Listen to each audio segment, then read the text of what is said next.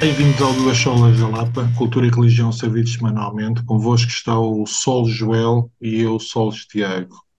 Boa tarde, eu ia dizer boa noite, mas não, ainda está de dia. Boa tarde, meu amigo. Está tudo É bem? verdade, é verdade. Hoje gravamos ainda a horas decentes. São 5 da manhã. ótimo. Exato, sol a nascer. Tudo ótimo e contigo. Tudo a andar. Que tal de férias?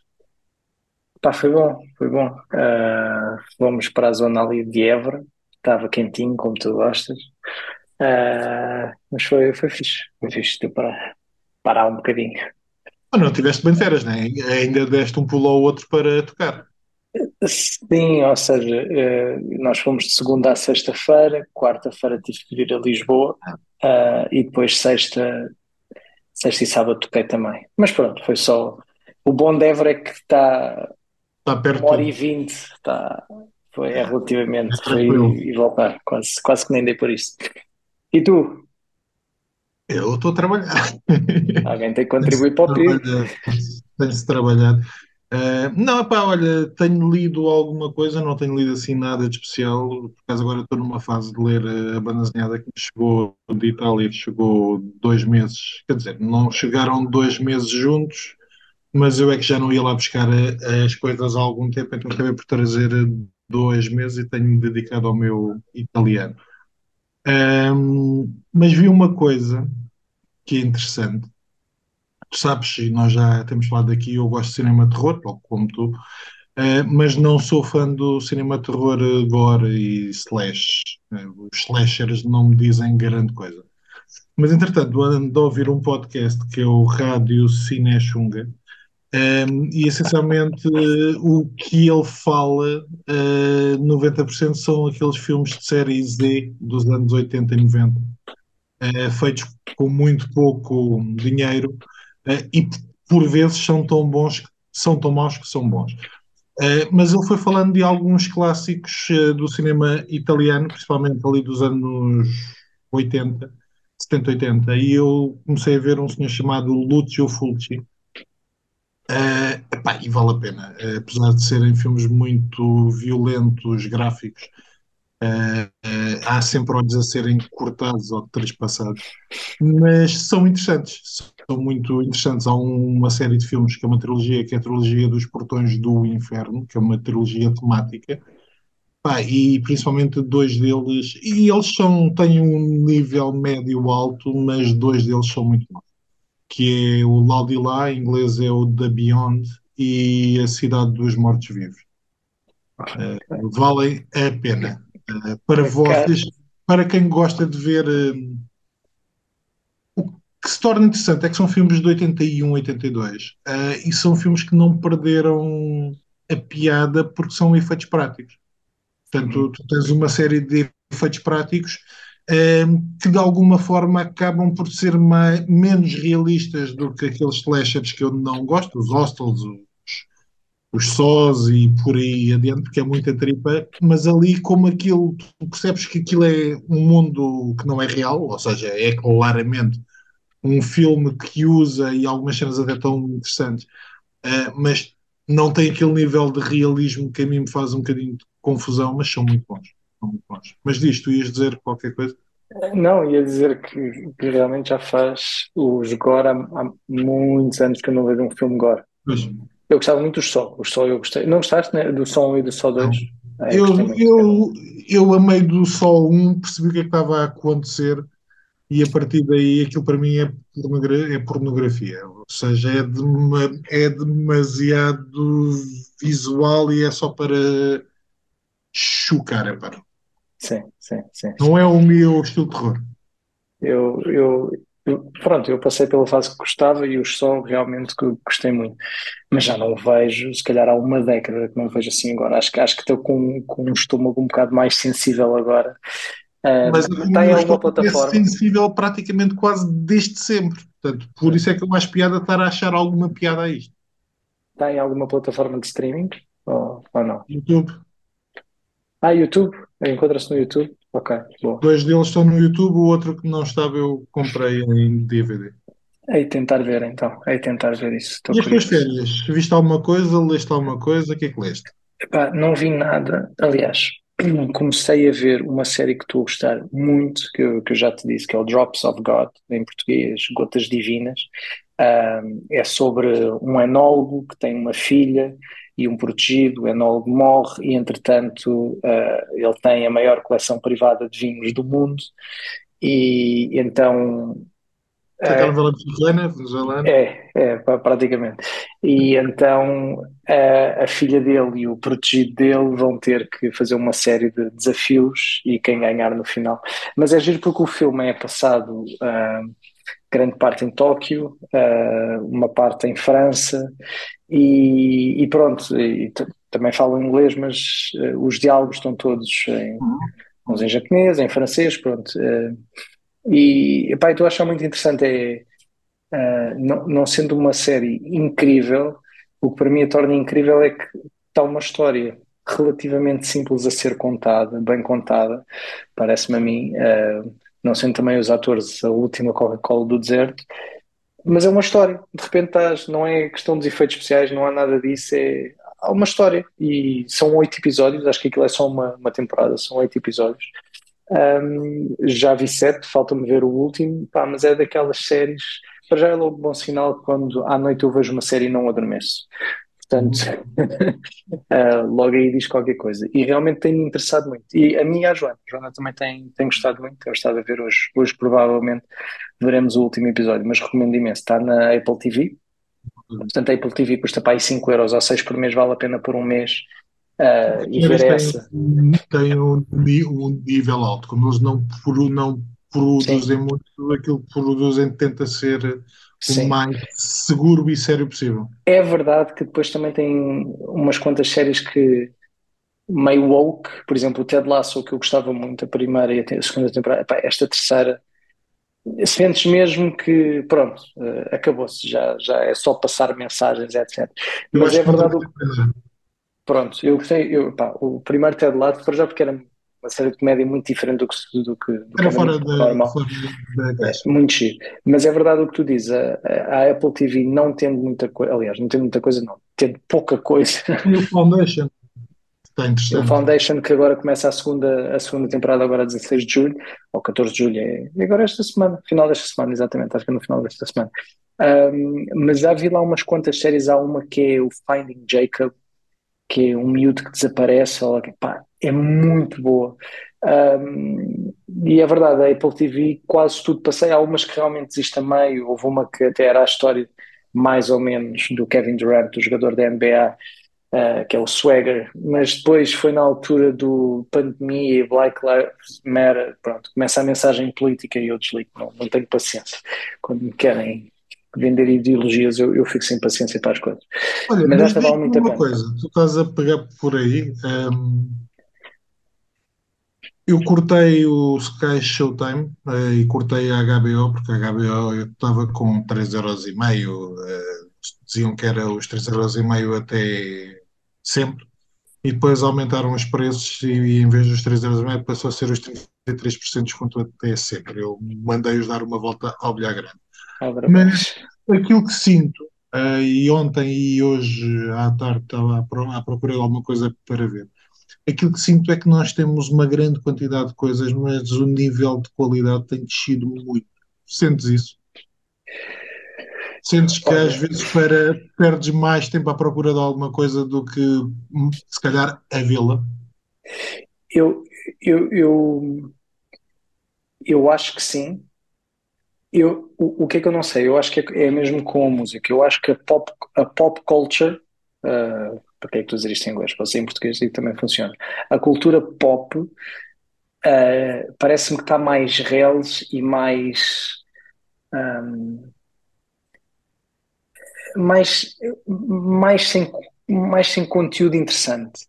Mas acho que é produzida tanta coisa e há muita coisa boa também a aparecer. O problema é que que essa muita coisa boa que está a aparecer não está a ter, se calhar, visibilidade. Eu, eu não sei se é isto, se não, estás a ver, mas eu fico sempre naquela, é, será que hoje está-se a produzir, acho que está-se a produzir muito lixo. Eu acho que a malta entrou naquela onda de, dos algoritmos e perceber, as pessoas gostam Mas aquele valor de produção, portanto, se não passar daquilo, façam o que quiserem. E, e eu acho que é aquela coisa de público-alvo deixa lá ver o que é que as pessoas hoje em dia gostam. Gostam disto assim e, e tentam aplicar fórmulas. E o que acontece é que, pá, apesar de tudo, hoje em dia as fórmulas já estão muito, muito agastas, né? Um filme de ação já, pá, já, já, o ramo já foi, o desaparecido em combate já foi, etc. Sim, uma das críticas que eu vi ao Indiana Jones é que, pronto, Indiana Jones já é uma criatura com alguma idade, mas a, a storyline que escolheram foi aquela que nós já vimos 500 vezes, que é aquela pessoa que está no final da vida e percebe que se calhar não é a melhor pessoa do mundo e que não é feliz e que devia ter feito algumas coisas diferentes. Again, uh, eu, eu percebo que o senhor tenha 80 anos e que seja complicado pô-lo em várias cenas de ação, mas não é essa a ideia que a gente tem, nem é isso que a gente espera ver do Indiana Jones. E, e, depois é isso que tu estás a dizer, por exemplo, em relação ao Indiana Jones, que então, pá, tudo o que a Disney tem explorado até o tutano, que é tornar tudo um franchise. Tudo tem que ser um franchise, tudo tem que ter eh, o follow-up, o follow-up do follow-up, o follow-up do follow-up. E chega a um ponto que é só estragar. É, o Indiana Jones estava bom, parava nos três, estava bom, sigam para outra, façam, façam outra. Olha, olha o John Wick. O John Wick. Não sei o que é que tu achas do John Wick, mas eu curto imenso o John Wick, em termos daqueles filmes de ação, de porrada para cima. Ah, tá Sim, bom, mas enquanto criaram. o senhor se for mexendo, acho que também pode ir durar até ao 15º ou 16º, enquanto ele for um. A questão é essa, é, pá, agora já vai para o quarto, terceiro, os que eu vi, acho que vi 13 e eram muito bons, gostei imenso de todos. O quarto, vamos ver, ainda não vi, eh, mas acho que também é. Mas depois é, acabou, vai, siga para a próxima. Epá, portanto é isso, eu, eu não sei se as coisas estão piores. Eu acho que a questão dos algoritmos e agora a malta tentar aplicar fórmulas, parece-me que está tudo a jogar mais pelo seguro ou está tudo a tentar passar. Se calhar sempre foi assim, mas eu se calhar é por estar mais velho e agora estar mais desperto para isso, mas tentar passar mensagem. E isso para mim é, é logo. Desligo logo, o meu cérebro Tens desliga uma logo. série de filmes que sempre passaram me- mensagem, tens uma série de filmes que sempre utilizaram fórmulas, quer dizer, tu vais ver os filmes de ação dos anos 80 e se há um que tem um determinado sucesso, tu tens 500 eh, com maior ou menor orçamento que o seguem. Portanto, tens a série de filmes do Stallone e do Schwarzenegger que são semelhantes, eh, tens uma série de filmes que têm algum sucesso com os ninjas e com os ninjas americanos e assim. Tens as cenas das equipas ou dos indivíduos que vão a torneios de karaté ou de artes ou de outras artes marciais. Portanto, a questão da fórmula sempre e eu acho é que a fórmula não era tão fixa, não era tão rígida. Um, e eu acho que, porque a questão da exploração, tu sempre te tiveste, e repara, a momento em que o Star Wars tem sucesso, há uma série de filmes que são feitos com menor orçamento, tentam ser eh, novos Star Wars. A partir do momento em que o, tu- o Tubarão tem sucesso, tens uma série de filmes com ataques na água, eh, Piranha, a Orca Assassina, quer dizer, eh, há uma série de filmes que vão tentar pescar isso. O problema hoje, eu diria, é que hum, há poucos estúdios a não há tantos estúdios a fazer como havia nos anos 80 e a determinada, e eu acho que para o cinema, para o grande público, hum, há super-heróis e filmes com aqueles, com as grandes estrelas que não são propriamente grandes atores. Portanto, tens o. The Rock, tens o Vin Diesel, tens. Que horror. É, Portanto, são, são gente que sempre teve aquele tipo de filme, mas que hoje tenta entrar noutro tipo de filme. Há aquele meme que tu ou já me mandaste ou já recebeste de mim, que é o The Rock numa selva com uma camisa, e são cinco filmes diferentes, mas tu olhas para aquilo e pensas, "Epá, mas será que não é o mesmo? Não, são cinco filmes. Portanto, isso mostra a maneira como a gente está a ver e a comer cinema hoje. Uh, tens, uh, não sei se ouviste falar de um filme uh, que tem o Jim Caviezel agora, que acho que foi, não sei se o Mel Gibson é o produtor, não percebi bem se ele está envolvido ou não, ele pelo menos que é o Sound of Freedom, que é sobre tráfico humano, com o Jim Caviezel, etc. Foi um filme que ninguém em Hollywood quis, quis pegar, etc. Uh, estreou agora no 4 de julho que a malta está a associar, ah, isto é um filme da extrema-direita e, e, teorias, etc, etc, que aquilo acho tem fatos, eh, fatos reais, etc.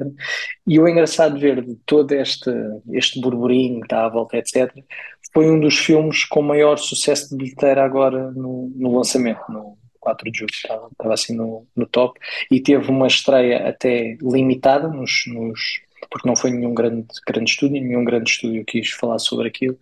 Um, e, e, também é engraçado uh, ver isso. Eu ainda não vi o filme, estou muito curioso. Tenho, tenho ouvido falar do filme e tenho ouvido falar muito bem. Uh, mas também é todas estas estes bloqueios que se quer gerar logo à partida a certas histórias, uh, que depois afinal há um público que vê um público que gosta e que não anda só à volta dos super-heróis e, e essas, essas coisas todas. Sound of Freedom.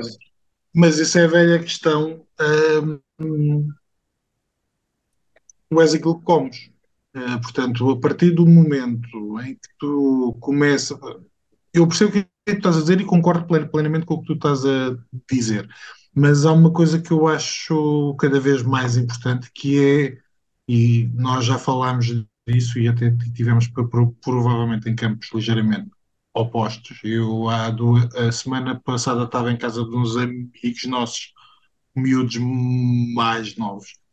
Uh, e é a velha questão: uh, o cinema nasce a partir mais ou menos do momento em que eles nascem.